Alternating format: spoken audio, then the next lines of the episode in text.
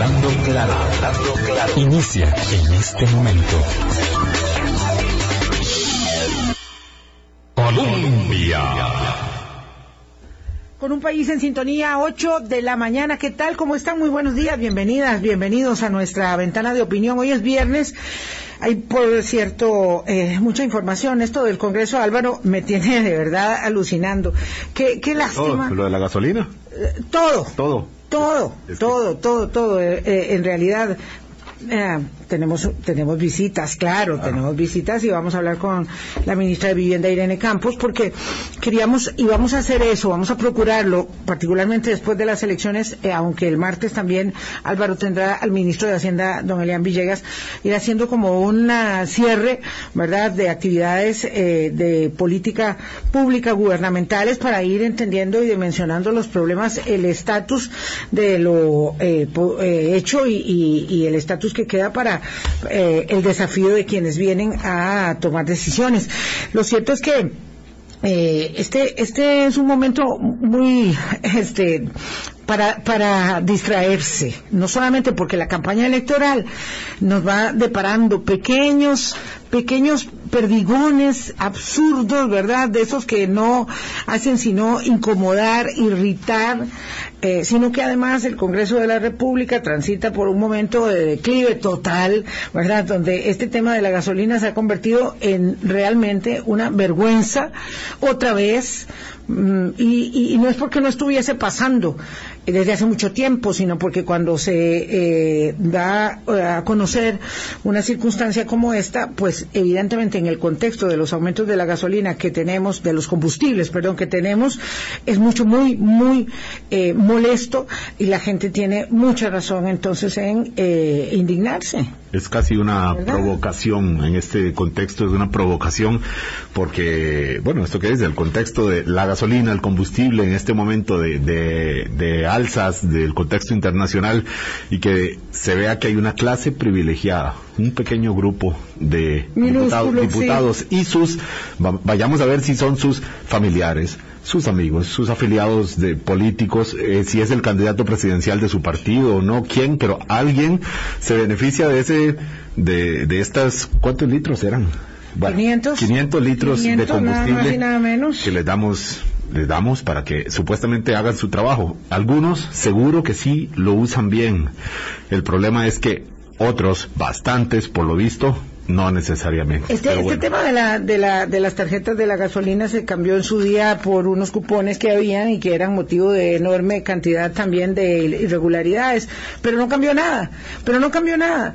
Y a mí me gustaría saber de verdad que eh, estima la Contraloría General de la República que ha avalado siempre este tema. Claro. Eh, ¿Verdad? Como, como eh, parte de, de los estipendios.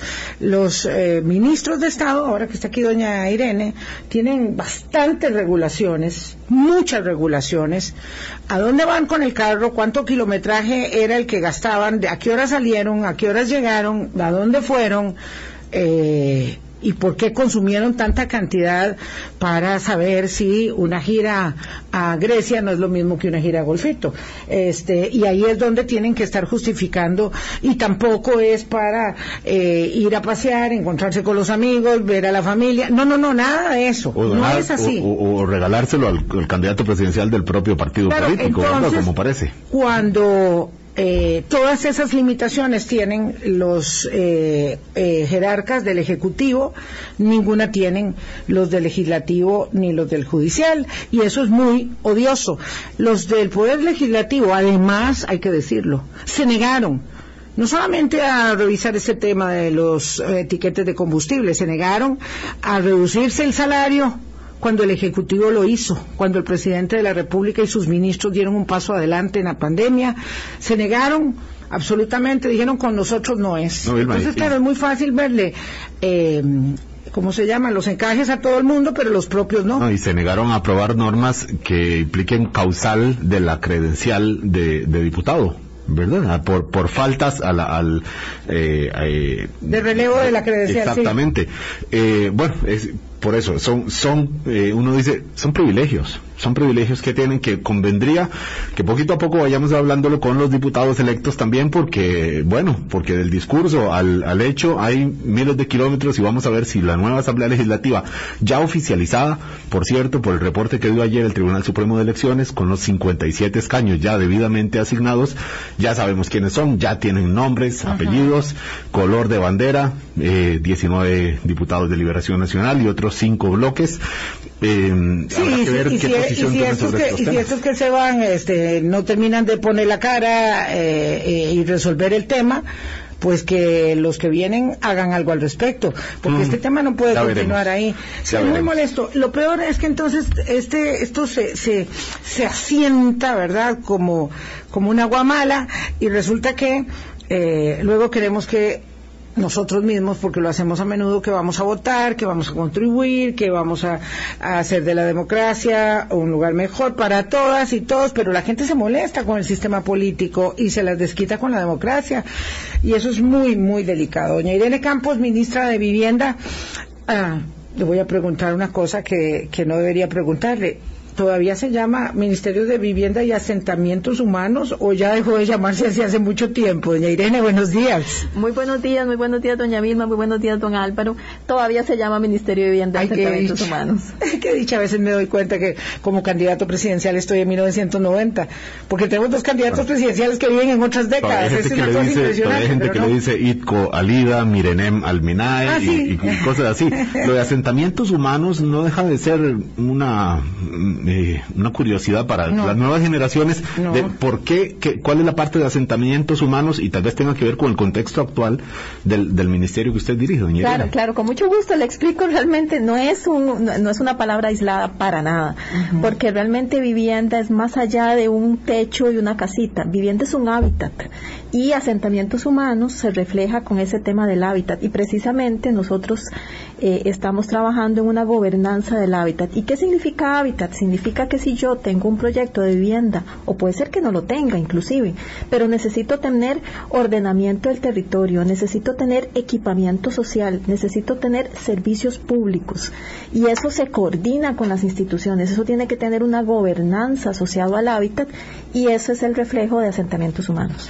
Quisiera decir algo que eh, no, no sobra de cara a la conversación con la ministra de Vivienda y Asentamientos Humanos, Irene Campos. Uno que es significativo es una de eh, los integrantes de gabinete que termina la gestión, que empezó con Carlos Alvarado y termina con Carlos Alvarado. Y dos, que es su segunda vez como ministra de Vivienda, porque lo fue de la presidenta Laura Chinchilla en 2000, Dios mío, ya se me fue, Antes en el del dos- 2014, 2000, 2010, 2014. 2010, 2014, perdón. Hoy sí que estoy un poco dispersa. Ah, Viernes. no, y además un montón de, de, de, de cosas de salida, de verdad. Acuérdense que el lunes Álvaro ya está eh, conduciendo el programa por estas tres semanas que yo voy a estar fuera eh, y yo voy a estar muy pendiente y creo que puedo algunos días también conectarme de acuerdo de, la- de acuerdo con la hora conectarme para acompañarlos en algunos espacios porque claro uno estando eh, fuera con un momento como- en un momento como este pues evidentemente se está comiendo las uñas también con el análisis de los temas. Pero yo le pedí a doña Irene que nos acompañara porque a propósito y esto es un mea culpa, del desalojo de la Carpio, eh, cuando estuvimos incluso nosotros en, en Zoom electoral, tuvimos que cancelar un programa en el, en el Canal 13 porque, porque había una alerta que hacía que mm, se estableciera un cordón de seguridad y un posible escenario de atención de heridos. Eh, ese día, que fue el miércoles eh, pasado, pasa cuando ocurre algo como un desalojo que todos nos van- volvemos a ver que existe un asentamiento consolidado, en este caso como la Carpio, eh, y que tiene problemas, y que hay precarios, y que hay saturación, y que hay necesidad de buscar otros, otros lares, y que cuando un grupo de personas va a buscar eh, en un predio privado, eh, si se puede meter, ¿verdad? Este, eh, pues esto no es, no es una actividad deportiva, aunque tenga muchas circunstancias y bemoles, y hace que nos pongamos a pensar en algo que usualmente no vemos, y es que el déficit de vivienda y el déficit de soluciones eh, del país está lejos de poder ser considerado un asunto resuelto para nosotros los costarricenses y más aún en momentos de tanta estrechez fiscal, doña Irene. Efectivamente, eh, el déficit habitacional costarricense, según la última encuesta de hogares, lo verificaremos con el censo, pero según la última encuesta de hogares son 154 mil, ¿verdad? El, número 155 mil aproximadamente. Esto se conforma de déficit habitacional cuantitativo, o sea, familias que no tienen vivienda. Eso representa cerca de 15 mil viviendas y el resto representa déficit habitacional cualitativo, o sea, la familia tiene una vivienda, pero el estado de la misma no es adecuado. Cuando ustedes, eh, digamos, hacen el zoom sobre el déficit cualitativo, ahí incluyen las familias que viven en tugurio. Precario y tugurio son dos cosas diferentes. Precario es la zona porque están precarizados porque no tienen título de propiedad, pero podría haber en un precario una vivienda en buen estado. Entonces, eh, cuando hablamos de déficit cualitativo, estamos hablando de las eh, viviendas que están en mal estado, que incluyen los tugurios, ¿verdad? Eh, eso, es, eso es importante indicarles también que cuando hablamos del déficit, no incluimos las familias que, tienen una casa pero están alquilando. Porque, porque no tienen problema de vivienda. Sería un problema diferente asociado a su economía familiar, pero la vivienda la tienen.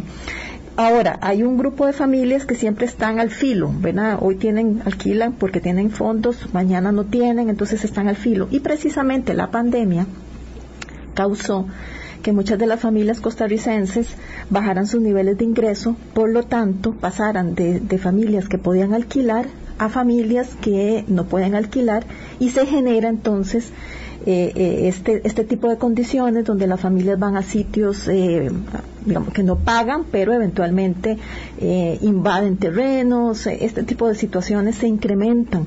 Además, hemos visto un aumento en la densidad de los precarios.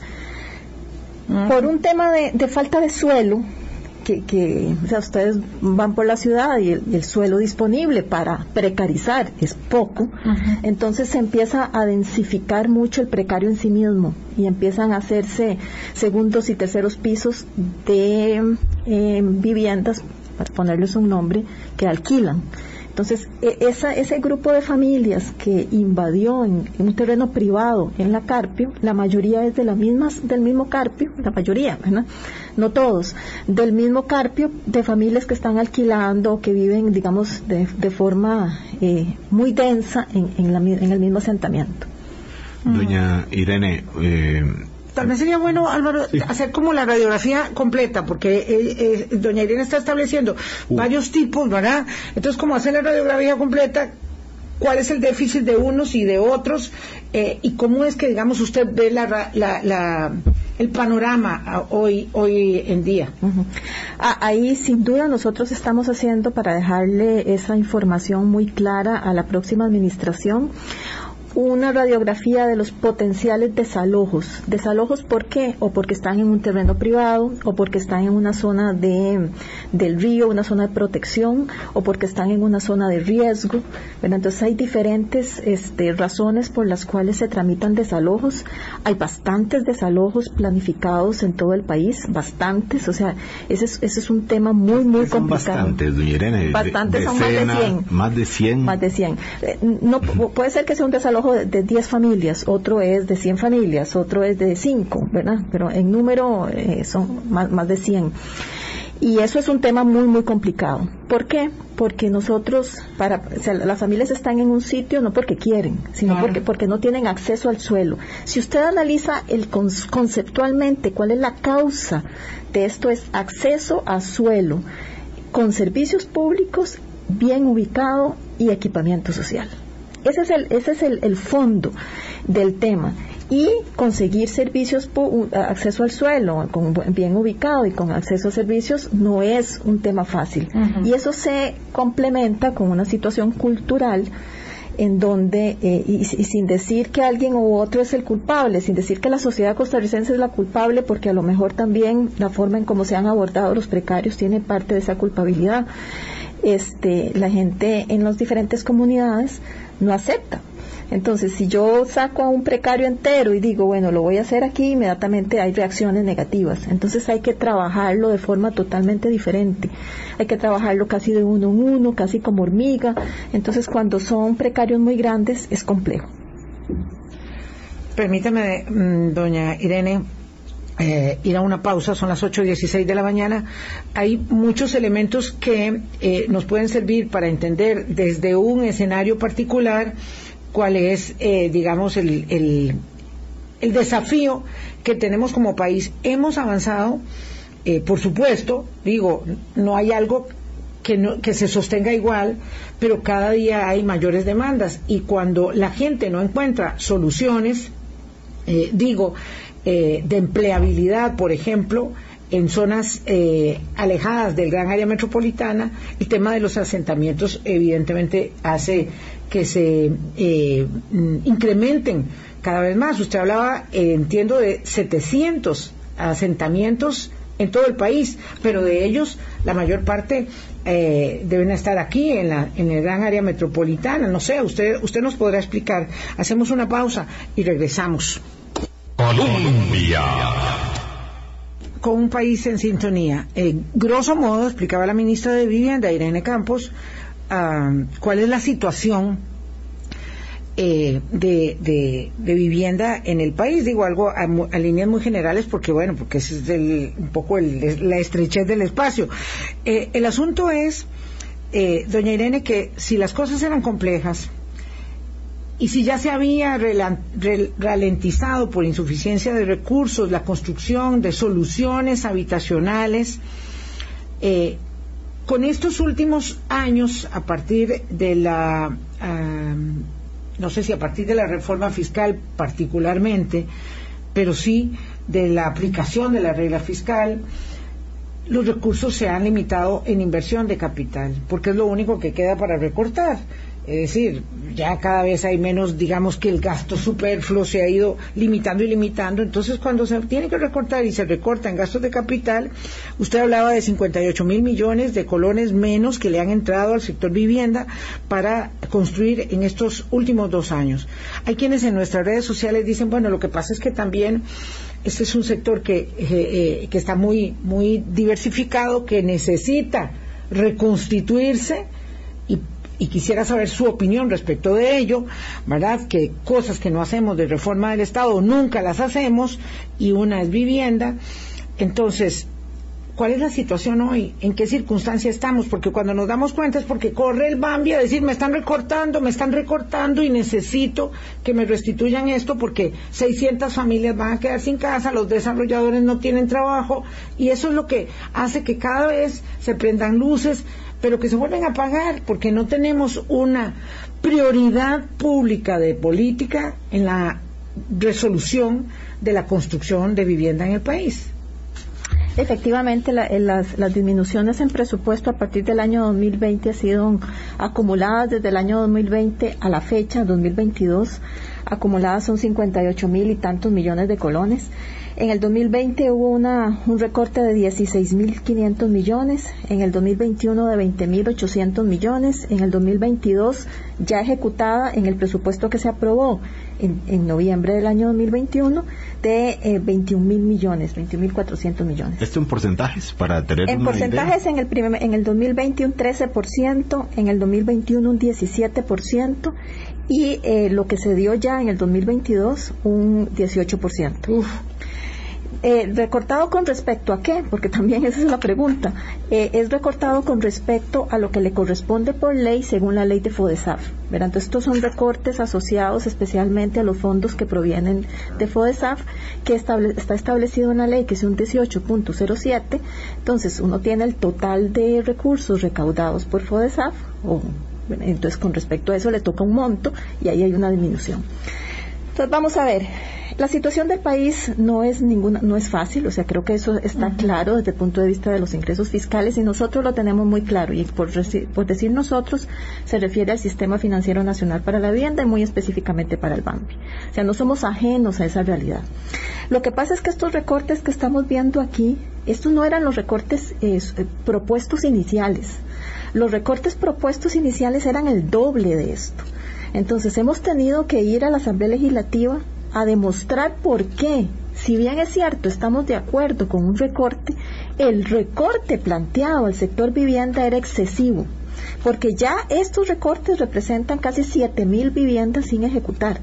Y si estamos hablando del doble, son casi 14 mil viviendas sin ¿Y esos recortes de dónde provenían? ¿Provenían de, su propio Ministerio de Hacienda o, fueron producto de elaboraciones en la Asamblea Legislativa? Ah, no, no, del mismo Ministerio de Hacienda. ¿Y usted qué, digamos, capacidad de negociación tiene con su ministro? El ministro de Hacienda es el más odiado, ya siempre lo decimos, el más odioso, por lo menos.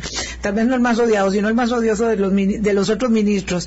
Este, y, qué capacidad este tenía. O no teníamos ni, sí, claro, los ministros de Hacienda. Yo no quiero ser ministro de Hacienda, bueno, no podría en todo caso, pero nunca. Es un papel muy complejo.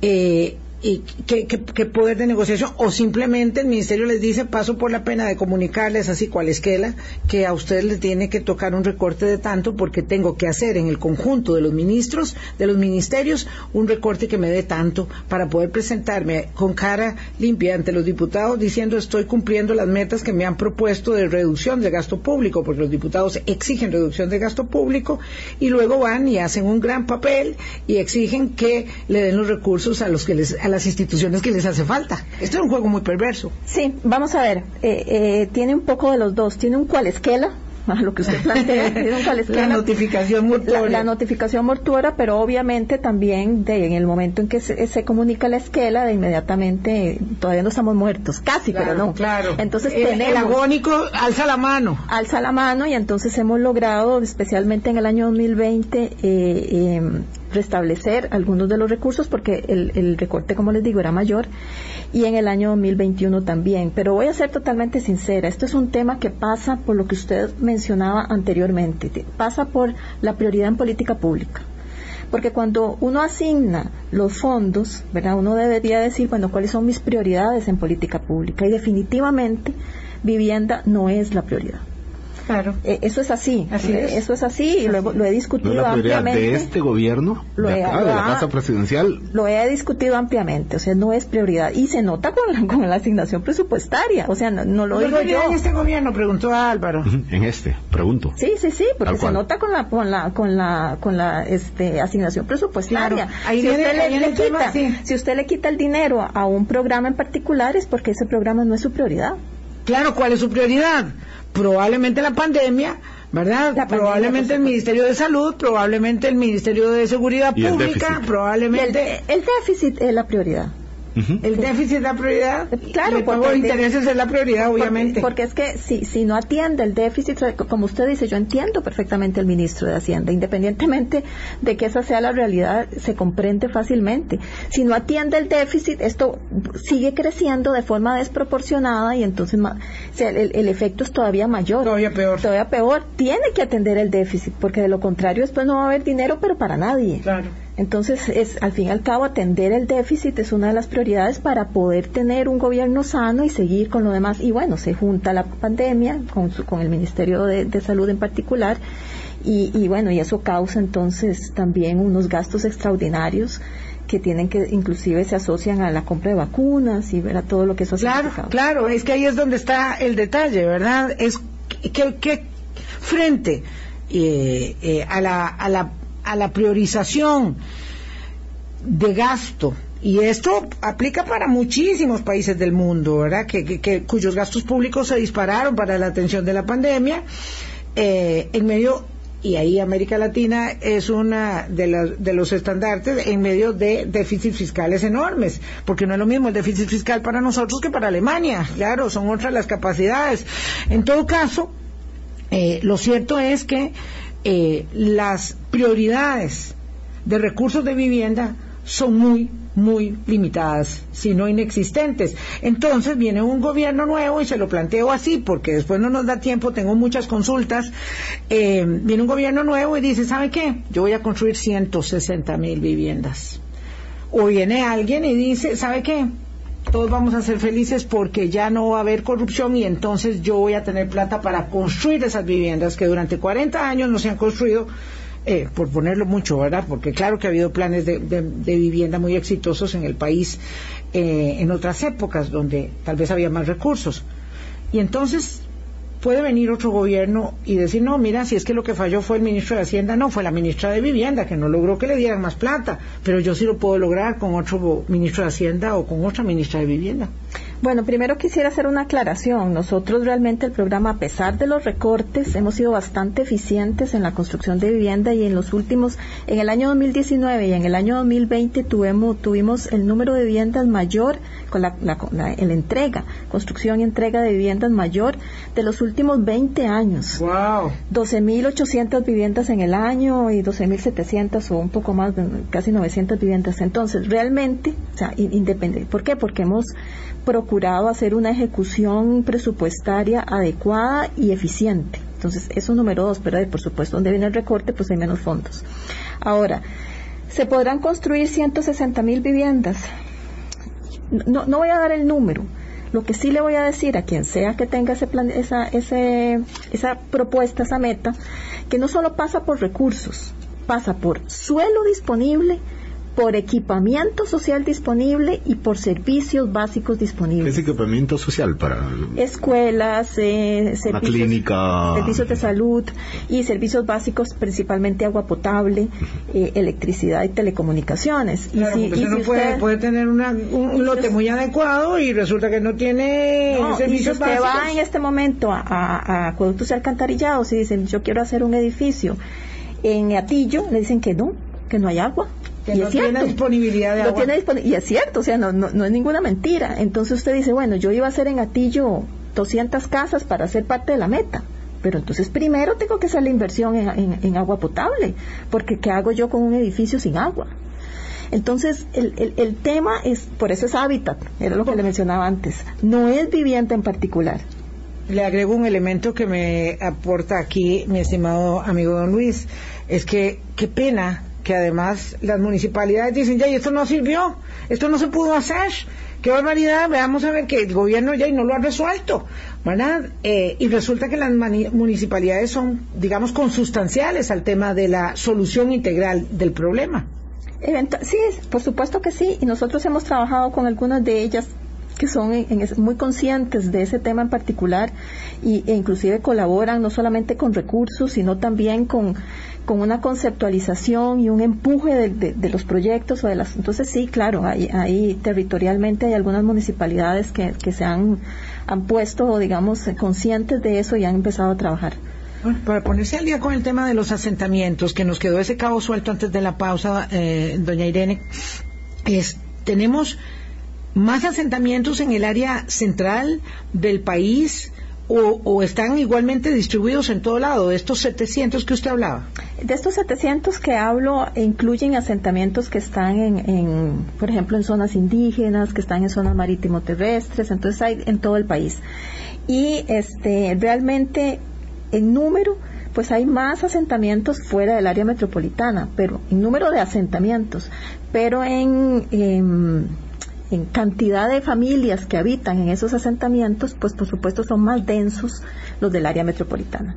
Entonces digamos que ahí tenemos eh, pues en número mayor fuera del área metropolitana, pero en cantidad de familias mayor en el área metropolitana. Irene, ¿cómo, ¿y qué se puede, mm, qué pueden prever ustedes que pase ahora? Porque decimos recuperación post pandemia. Bueno, la pandemia no ha terminado, la recuperación es recuperación solo para algunos sectores eh, ¿qué en términos de, por supuesto, de los hogares de más bajos recursos, pero incluso también de los estratos medios, es de prever que haya una pauperización de la situación de vivienda, aún, eh, aún ahora, 2022, de cara a lo que vamos a ver en 2023, considerando que hay personas que, bueno, que todavía tienen, no sé, por ejemplo, mm, han seguido pagando su casa con miles costos, pero llegará un momento en donde el banco, bueno, o, han dejado de pagar porque hay muchos eh, por el golpe económico y, que el banco llegue y le diga, bueno, ya, listo, eh, esa casa va a remate, o hay gente que todavía está pagando alquileres con algún alguna ayuda de familiares o con ahorros que tenía, pero todo tiene un límite y que llegue a este punto en donde digo, bueno, ya pude sostener, pero ya no puedo más y entonces tengo que bajar en la escala y eso es como una cadena, ¿verdad? Entonces la clase media alta que tiene que buscar opciones en clase media, la media un poquito para abajo y así hasta llegar a las familias de menos recursos. ¿Estamos todavía en ese proceso, ahora 2022 hacia 2023, o ya la situación es hacia recuperar o hacia mm, atender lo que pasó en pandemia? Estamos como finalizando todavía no está, todavía, digamos, hay puede ser que haya un poquito de bajada, pero ya estamos llegando a una síntota para empezar a recuperarnos. Nosotros hicimos un estudio de lo, y realmente lo hizo el Ministerio de Economía, nosotros colaboramos con ellos, eh, de lo que usted menciona, de las deudas de vivienda y tal, y ahí se empieza a ver ya la, pues, la recuperación. Si a los bancos eh, pues les plantearon eh, facilidades para atender los créditos en términos generales y también en, el caso de vivienda. Pero siempre hay ahí un pequeño porcentaje que está, digamos, tambaleando, tambaleando, pero ya, digamos, está, eh, ya empieza a, a, mejorar la situación.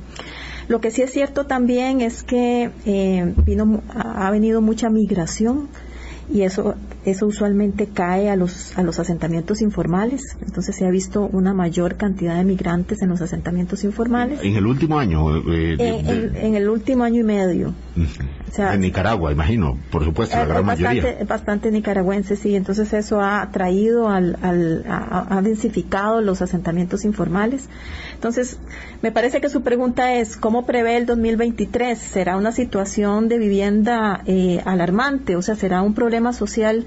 Yo creo que eh, sí hay que ponerle cuidado, por dos razones.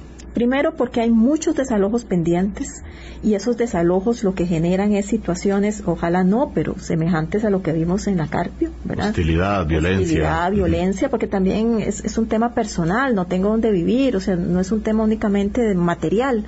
Doña Irene, pero estos desalojos son en áreas privadas, en lotes, eh, en propiedades privadas nada más. Hay algunos en propiedades privadas y otros en propiedades públicas, zonas de protección que en donde hay, ah, hay pronunciamientos judiciales ya diciendo que hay potencial contaminación de ríos y esas cosas o claro y les em, emiten una orden que ustedes tienen que acatar sí o sí o la fuerza pública tiene que acatar. Exactamente sí exactamente. Entonces creo que por ahí hay un tema eh, contestándole a don Álvaro un tema que hay que ponerle mucho cuidado que es la efervescencia social que podría causar los desalojos no se realizan todos el mismo día, ¿verdad? Pero eh, eh, son bastantes que están ahí como a las puertas. Son focos. Entonces hay que, hay que ponerle cuidado a ese tema en particular. No, yo lo digo porque adelantándome no sería extraño que llegue el próximo ministro de Vivienda o ministra de Vivienda y diga, miren, mire cómo nos dejaron esto, tenemos que atender un montón de desalojos y la situación está peor de como estaba en 2022. Eh, se lo pregunto por eso, porque no es extraño que los cambios de gobierno, por supuesto cuando hay cambios de partido de gobierno, como eh, obviamente será en este caso, pues digan eh, la situación no estaba tan bien como, como lo decían las autoridades al, al despedirse de sus cargos pregunto nomás. sí, no, y, y, el, déficit habitacional lo dice. O sea, el déficit habitacional son 154 mil familias con cuantitativo y cualitativo sumado, ¿verdad? Eh, sí es cierto que... Cuando usted dice déficit eh, perdón, habitacional, estamos hablando de que en el país faltan, si, si apareciera el genio de la lámpara y le pedimos el deseo y le decimos, por favor, 154 mil casas ya. Y con eso está solucionado el problema, así es no incluye las familias que viven en alquiler. Ajá. Claro.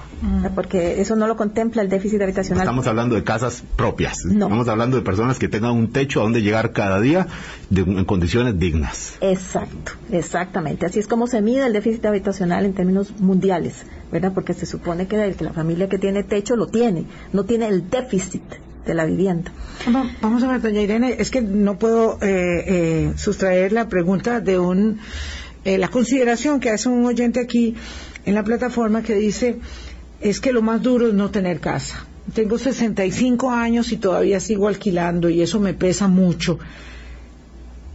Y esto es, lo discutíamos un poquito en la pausa con doña Irene, es un poco un proyecto fallido porque eh, este, la verdad es que si yo me he pasado mi vida entera trabajando con la ilusión de tener una casa y a mis 65 años ya no la he logrado tener, es, es muy duro, de verdad, como dice él todavía. Y usted dice, estas 154 mil no cuentan a los que están pagando alquiler. ¿Qué le puede decir a una persona como ella?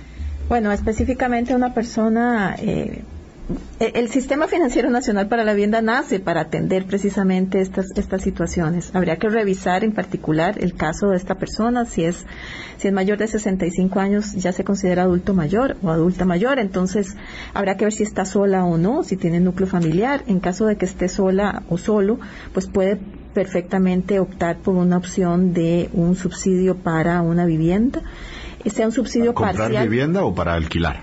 Para que siga alquilando o para ambos? No, eh, el sistema financiero no da dineros para alquiler, solo para vivienda propia.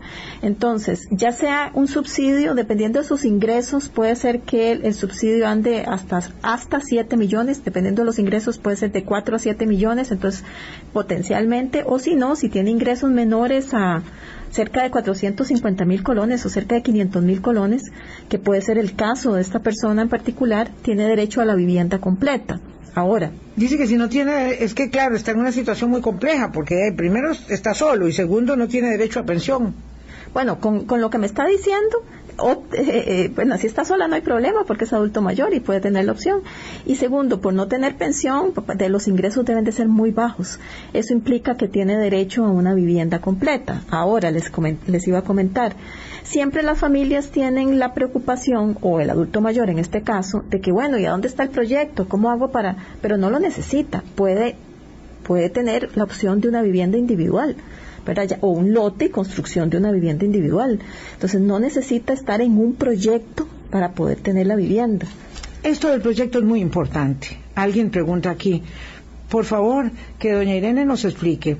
Eh, si una persona, una asociación de vivienda me cobra 120 mil colones, dice Daniel, para ingresar, ¿eso es legal o no es legal? Y esto es una historia eterna, ¿verdad? Esto por supuesto que no es nuevo. Esto es legal o ilegal. Hay gente que va poniendo de poco en poco hasta 500 mil colones o más en un proyecto de vivienda que es una expectativa, es como, como una columna de humo nada más. Por supuesto que ah, quiero hacer aquí una distinción importante. Si usted voluntariamente va a una asociación de lo que sea, en este caso de vivienda, le piden un dinero y lo pone, eso es un asunto voluntario, no, no es ético, pero legal. Una asociación puede solicitar el dinero. Ahora vamos a la segunda parte de la respuesta. No es necesario pertenecer a una asociación y haber puesto dinero para optar por una, por una vivienda. No es necesario ni es requisito. Entonces, estas familias que eventualmente se unen mediante una asociación, lo que digamos juntas son voluntades para que tenga una masa crítica suficiente para que un proyecto de vivienda se pueda ejecutar en un lugar determinado. Pero no es necesario ni es obligación ni lo tiene que hacer. Entonces eso, eso es muy importante. Ahora, ¿por qué dice usted que es una columna de humo? Porque eventualmente esa masa crítica que se llaman familias para poder optar a un proyecto de vivienda no tienen lote. No tienen, mm. entonces, de, por supuesto que eso es un proceso que no va a llegar a ninguna parte hasta tanto no tenga una asesoría muy cercana y el Sistema Financiero Nacional para la Vivienda funciona con una preinversión hay un desarrollador que hace una preinversión, preinversión ¿qué significa? planos constructivos, permisos constructivos y llega al sistema y les dice aquí tengo esto, ya tiene permisos constructivos porque somos un banco y a los bancos se les llega con los planos. Entonces, ¿quién hace esa preinversión? Usualmente es un desarrollador. ¿Por qué surgen en los años, cuando, cuando, cuando inicia la ley en el 1986, por qué surgen las asociaciones? Porque se había visto el concepto de que fuese esa asociación la que a través de sus propios fondos hiciera esa preinversión, de contratar a un desarrollador, a alguien que le hiciera los planos y tal. Entonces, hay algunas que todavía tienen esa reminiscencia y que eventualmente son serias y que de verdad contratan a alguien y les hacen los planos y tal. Entonces, hay, hay, eh, eso no se puede generalizar, pero obviamente no es este requisito pertenecer a una asociación. Son muchísimos los casos, doña Irene, de asociaciones o proyectos que han quedado en estafa que, han sido completamente actos de, corrupción directamente, en, modo, pague usted una parte, familias que hacen un esfuerzo de muy bajos ingresos por pagar lo que pueda, eh, y al final le decían que no, que no se pudo, que no se pudo avanzar, que Sí, sí, sí. no hubo los recursos, que no hubo los permisos, o vaya usted a saber qué argumento dan. El punto es, chao con su plata. Sí, sí, sí, por supuesto que lo existe y por eso es que nosotros en este momento estamos discutiendo eh, una metodología, un reglamento de que nosotros le denominamos eh, determinación de la población objetivo, que esperamos entonces que sea a través de CINERUBE de forma automática que se generen las listas eventuales de potenciales de uno de un proyecto y nos, nos terminamos eso siempre porque la ley actual El, el, perdón, el Sistema Nacional este del registro, el CINERUBE, está adscrito a Limas. sí está escrito en Ok. inglés. O sea, ahí, ahí están todas las personas que, digamos, que tienen una, una eno- enorme necesidad. Ahora, este es un problema que tiene muchos, muchos, muchas aristas, ¿verdad? Muy complejo.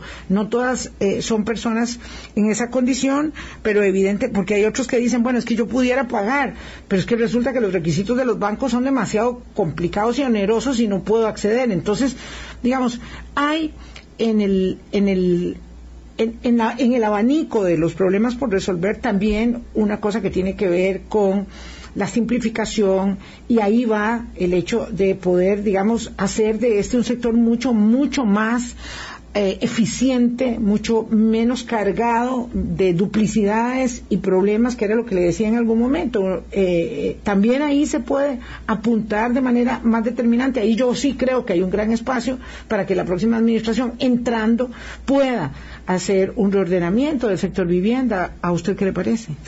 Voy a contestarle primero la otra pregunta sobre el tema del crédito para las familias.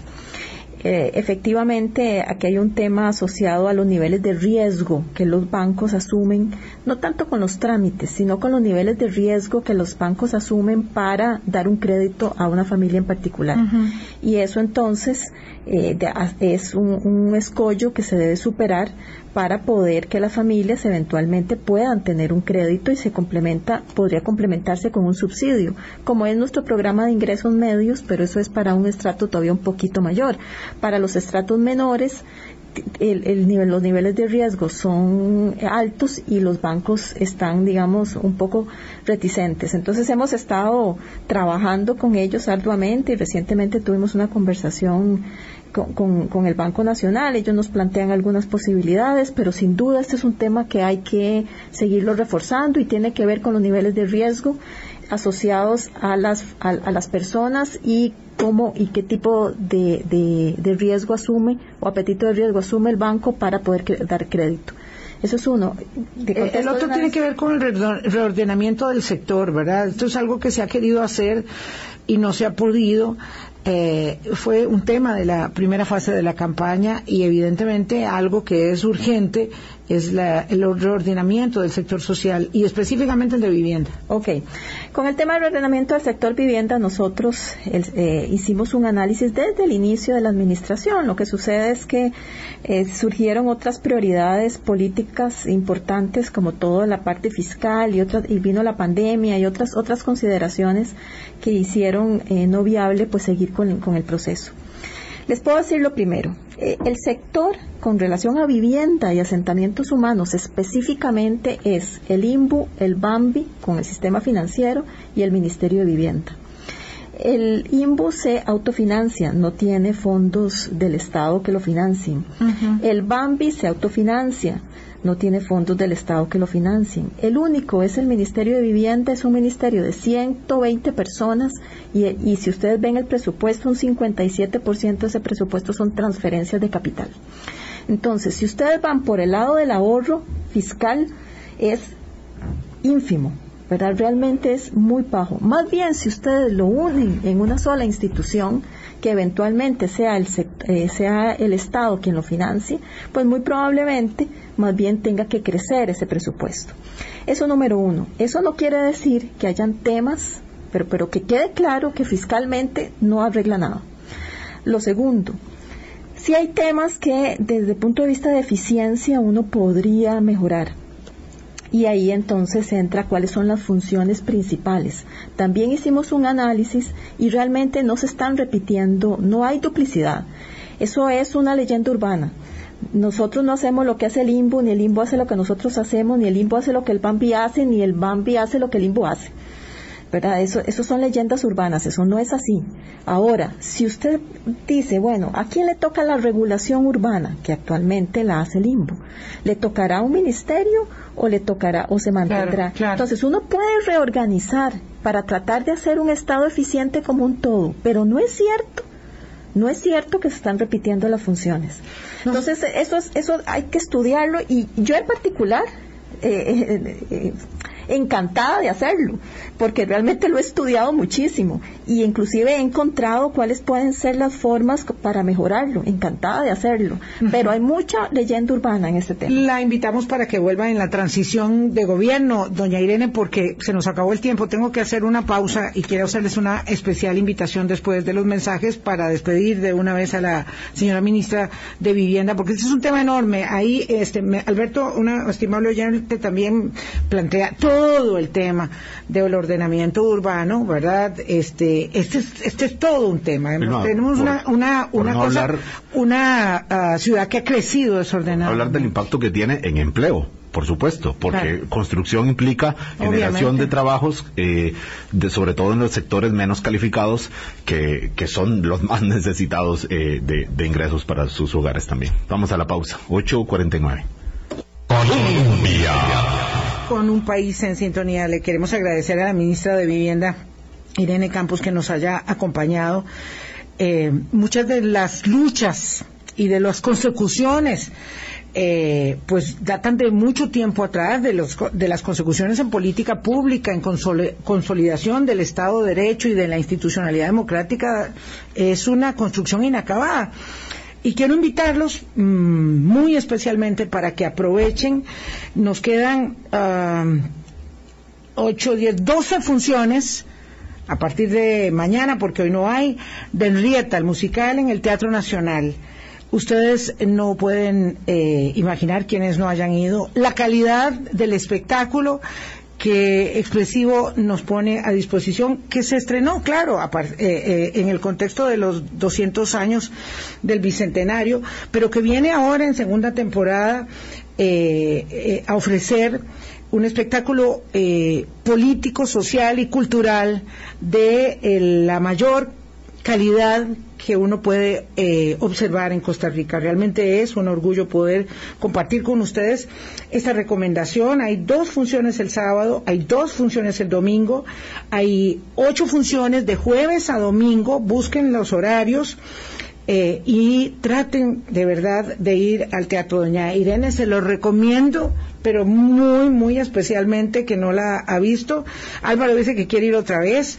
Tenemos una sorpresa. Vamos a regalar una entrada doble. Porque yo fui en la, en la primera temporada, en los estrenos. Yo estaba afuera, Y ahora eh, estoy segurísimo que hay, por como son tantos detalles, tantas, eh, o sea, es música, es baile, es, eh, obviamente actuación, por supuesto.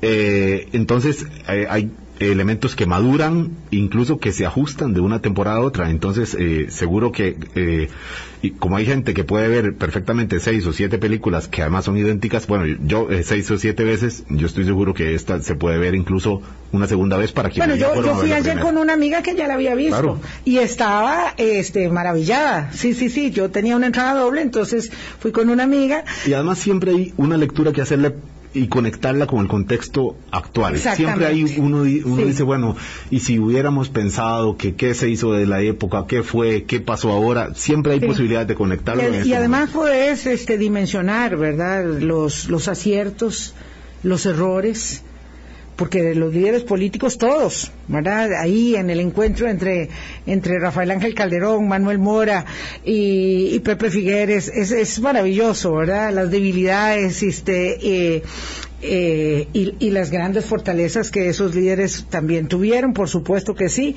Los invito, vamos a regalar una entrada doble, don Álvaro. Ya escogimos nosotros aquí eh, una persona a quien le queremos regalar la entrada doble. A la audiencia toda, que tenemos una, una oyente que se llama Doña Elena que realmente nos hace unos comentarios mm, muchos muy positivos, una, una, una crítica muy, muy cercana, mm, muy de, buena intención eh, y que nos ha acompañado aquí, incluso en el Zoom electoral también. Y entonces, doña Elena, un abrazo de Vilma, mío, y también de expresivo que le da esta entrada para que pueda ir a ver Henrietta el musical. Sí, yo sé que doña Elena nos debe estar oyendo, así que le vamos a regalar esta entrada que nos regaló el expresivo a doña Elena Ramírez. me voy a comunicar con ella vía correo electrónico, que es la, la, forma que tengo para comunicarle, para decirle cómo tiene que acceder, para que le eh, den sus dos entradas que sean efectivas eh, para las funciones de este fin de semana. Aquí tengo yo los datos que me dio eh, Daniela de Expresivo, domingo por eh, la mañana o por la noche. Ahí puede escoger lo que le quede mejor. Gracias por habernos acompañado. Nos vamos. Eh, aquí mi querida amiga mm, mm, oyente asidua también me dice que te vaya muy bien en el viaje y que Álvaro lo haga por supuesto, súper, súper bien. Estoy segura, dice que lo va a hacer muy bien. Así que gracias Álvaro por quedarse al frente nuevamente.